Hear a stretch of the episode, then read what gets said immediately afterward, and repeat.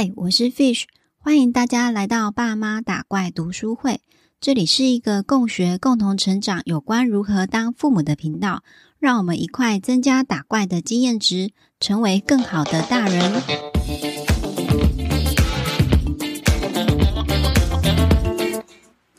Hello，大家好，不知道大家最近过得好吗？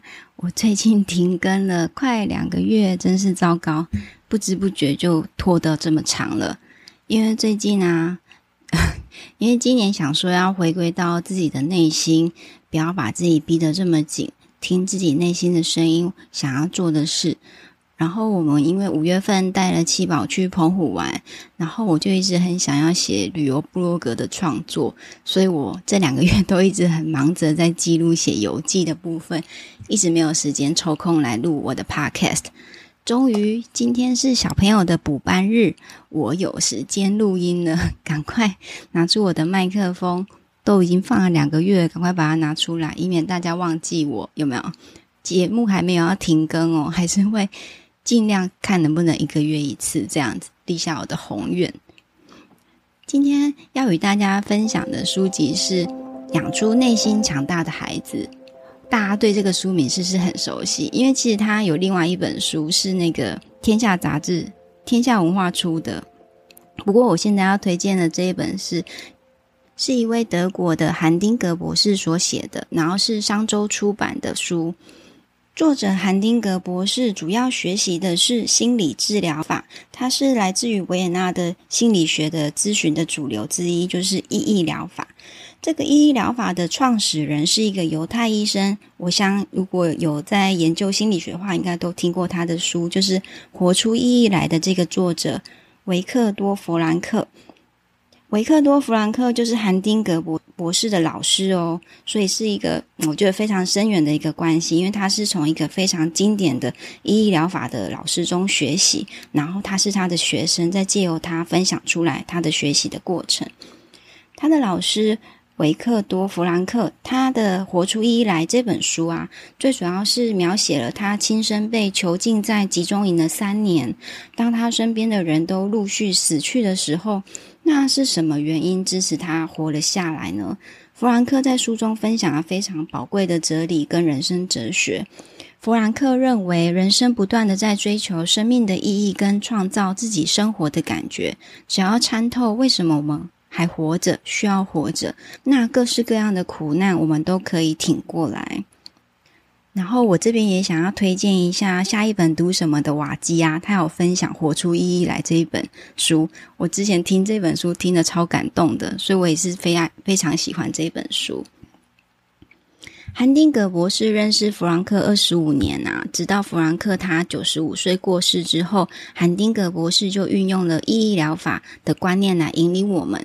然后他这一本书《养出内心强大的孩子》，主要是要为儿童、青少年的自我价值观提供一些养分，帮助我们看我们要怎么引导孩子塑造他的个性，面对挫折的时候还可以坚强的面对。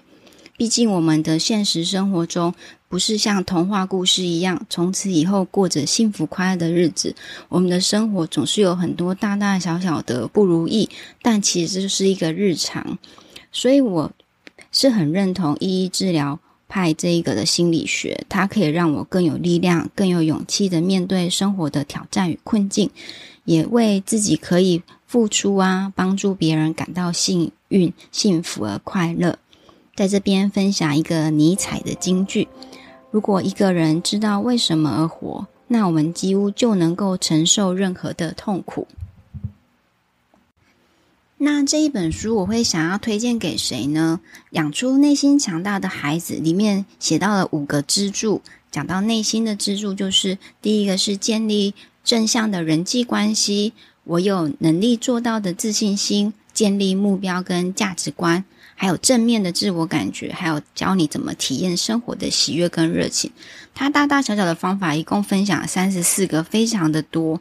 所以我觉得这本书啊，我觉得很推荐给家里有小朋友、青少年，还有成人，自己想要学意义疗法，怎么给自己更多力量的，还有教育工作者都很适合看这一本书。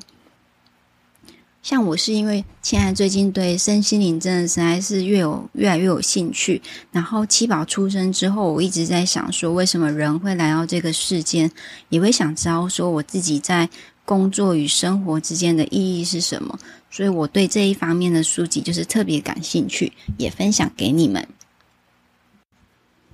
那么这本书虽然分享了三十多个方法，我觉得都很棒，很受用。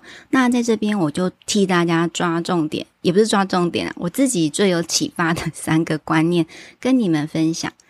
第一个观念就是作者说，我们应该要鼓励孩子用解决的问题的方式去思考，然后再把这个问题当作是一种挑战。他举的例子，我觉得非常贴切哦，因为我自己也会犯这个错。如果我们在逛大卖场的时候啊，小朋友想要买一台脚踏车，可是预算不够，A 组的爸爸就跟小朋友说：“我们不可以买这台脚踏车，因为太贵了，我们没有这么多预算。”这个 A 组爸爸就直接否定了这个小朋友的决定。那想象一下，如果你是这个小朋友，你听到爸爸这样说，会有什么感受呢？想一下。好，那另外对照组 B 组，B 组爸爸就说：“诶，你看，虽然我们只有大概八千块的预算，可是我们用这个预算来挑选看看一台适合的脚踏车吧，是不是？这这个感觉就不太一样。虽然爸爸爸的钱都是不太够，可是第一组的爸爸的对话会让小朋友感受到现实的无奈，又没办法改变。”可是第二位爸爸的建议会给予小朋友一个开放又保有思考的空间，不一定小朋友自己也觉得八千块不够买一个好的车，小朋友会说下次再来买，要再多存钱，也是有可能的。可是就不会觉得自己的想法被否定。那我们就可以试着练习看看，说你日常的生活啊，你跟小朋友对话的方式，你是用问题的方式作为导向，还是用解决方式的说法当做导向呢？你会常常强调什么是不可能的，还是什么是可能的呢？我觉得这个是一个对我很大的提醒，因为我自己感觉啊，我是蛮蛮蛮常否定生活中的大小事，好像就很容易局限自己，所以我也是希望受过这个，透过这个书中的提醒，尽量把自己的心跟视野放大一点，也不要让自己局限的想法限制了我的小朋友。透过书中的引导，也让我比较能够察觉我自己跟小朋友的对话方式啊。像四月的时候，七宝得到了肠胃炎，可是他精神状况其实是还不错的，在家里已经闷了两天。我们就想说要去亲子馆放风一下，结果我也不晓得，因为他发烧超过三十七点五度是不能进去的。七宝超失望的。那当下我也是利用引导跟解决方式的问题，去试着跟他沟通，说我们因为身体有点不舒服，所以体温比较高，不能进去，可能会传染给。病毒给其他小朋友，不然我们去旁边的公园散步、晒晒太阳，让病毒散去呢？就是我想出一些别的方法，提出一个 solution，说不然我们去公园看看啊，让他有别的选择方案。虽然他当下还是很想要进去亲子馆，妈妈讲的可能小孩听不太进去。我就拜托老师来跟他解释一下。老师一跟他说：“我知道你看起来很健康，可是你的体温量起来比较高，你要不要等你体温降下来的时候再来玩呢？”孩子果然比较听老师的话，他就释怀了，他就愿意选择别的方式，然后再去旁边的公园玩。那当天我们当然是没有进去亲子馆啊。然后另外啊，七宝在日常生活中啊，他其实有时候也常常讲一些话。我发现他真的是有解决问题的能力，常常让我感感觉到惊讶。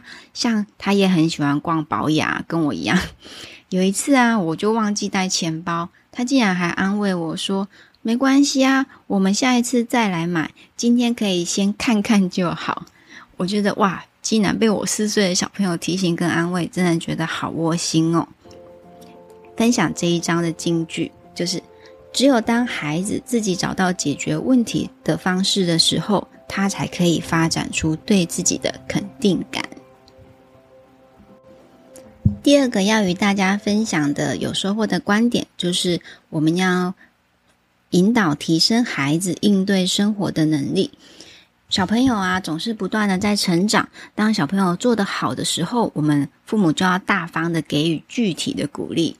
但是小朋友受受到挫折的时候啊，我们反而也是要鼓励他哦。当他挫折的时候，应该是要给他希望跟勇气。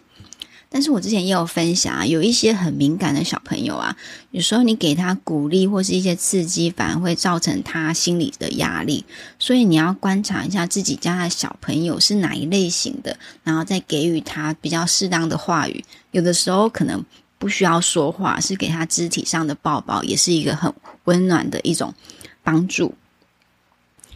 然后我们要怎么让孩子保有一些动机呢？我觉得这些动机理论是我觉得很受用的地方。然后我觉得这些动机理论在职场生活中也是非常有用。就是如果你要让小朋友保有一些动机的话，如果当场有人有别人在场的时候，你表扬的效果就是更强大的。就是你在公众的场合夸奖他，他就会觉得很开心。当然啊，那如果你在公众场合批评他的话，那这个效果也是最强烈的。所以，我们切记不要在公众场合批评人家。所以，如果你是要批评或是指教，尽量是一对一对私下的方式来做进行，这样子最对孩子的内心才不会造成一些伤害。然后，保有内在动机的话，就是不要让他感觉到恐惧。恐惧的话会让人变笨。恐惧的时候，我们大脑就没办法反应得这么及时，他很紧张，按。反而会妨碍了认知的行为。如果他真的很害怕又很紧张，他的创造力、逻辑思考都会受到影响。当你离开一个害怕的环境的时候，你就发现自己变得有创意多了。有的时候真的是工作压力太大的时候，我真的觉得去后面喝一杯咖啡放松一下，我的灵感跟我的心情都会好一点。然后我们要留意我们随口说出来的话。其实有时候你随口说出来的话，会像一一条，会像一支箭一样，就是射到别人的心灵。所以，我们跟小朋友说话的时候，也是要观察自己，留意自己，不要随口说出太伤人的话，因为这个小朋友其实是会放在心里的哟。然后，我们要让小朋友了解说，为什么他要这么做。要让他了解，说我这么努力背后的意义是什么。通常我们要让小朋友去完成这件事情的时候，我们最好是让他理解背后的原因，会跟他说明。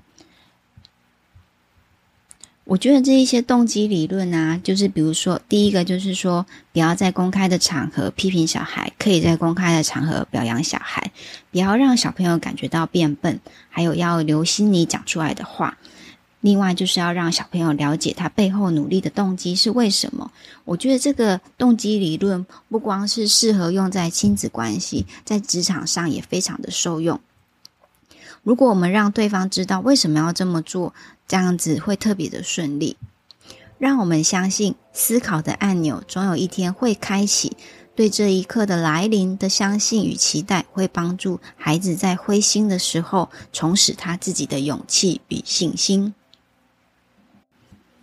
第三个与大家分享的观点，就是我们要用价值观来主导生活，并与孩子谈论行为背后的意义。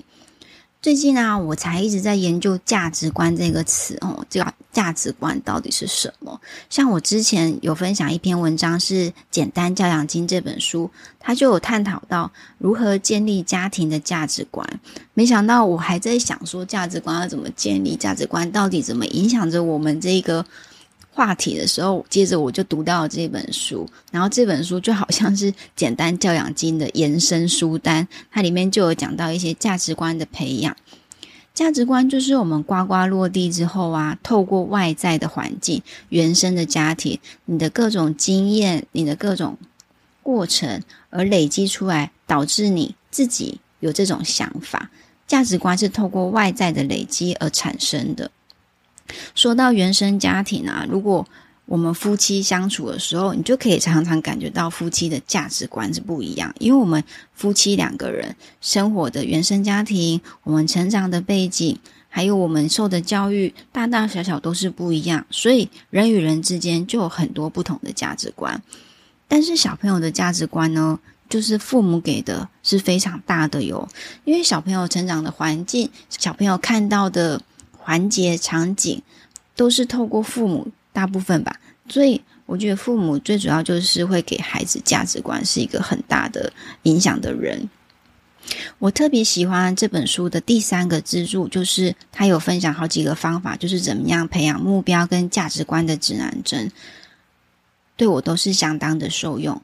所以呢，我如果平常在跟小朋友讲话的时候啊，我们都可以谈论说，为什么我现在要做这件事情，然后让他来理解说这件事情对我有什么帮助，背后的意义又是什么呢？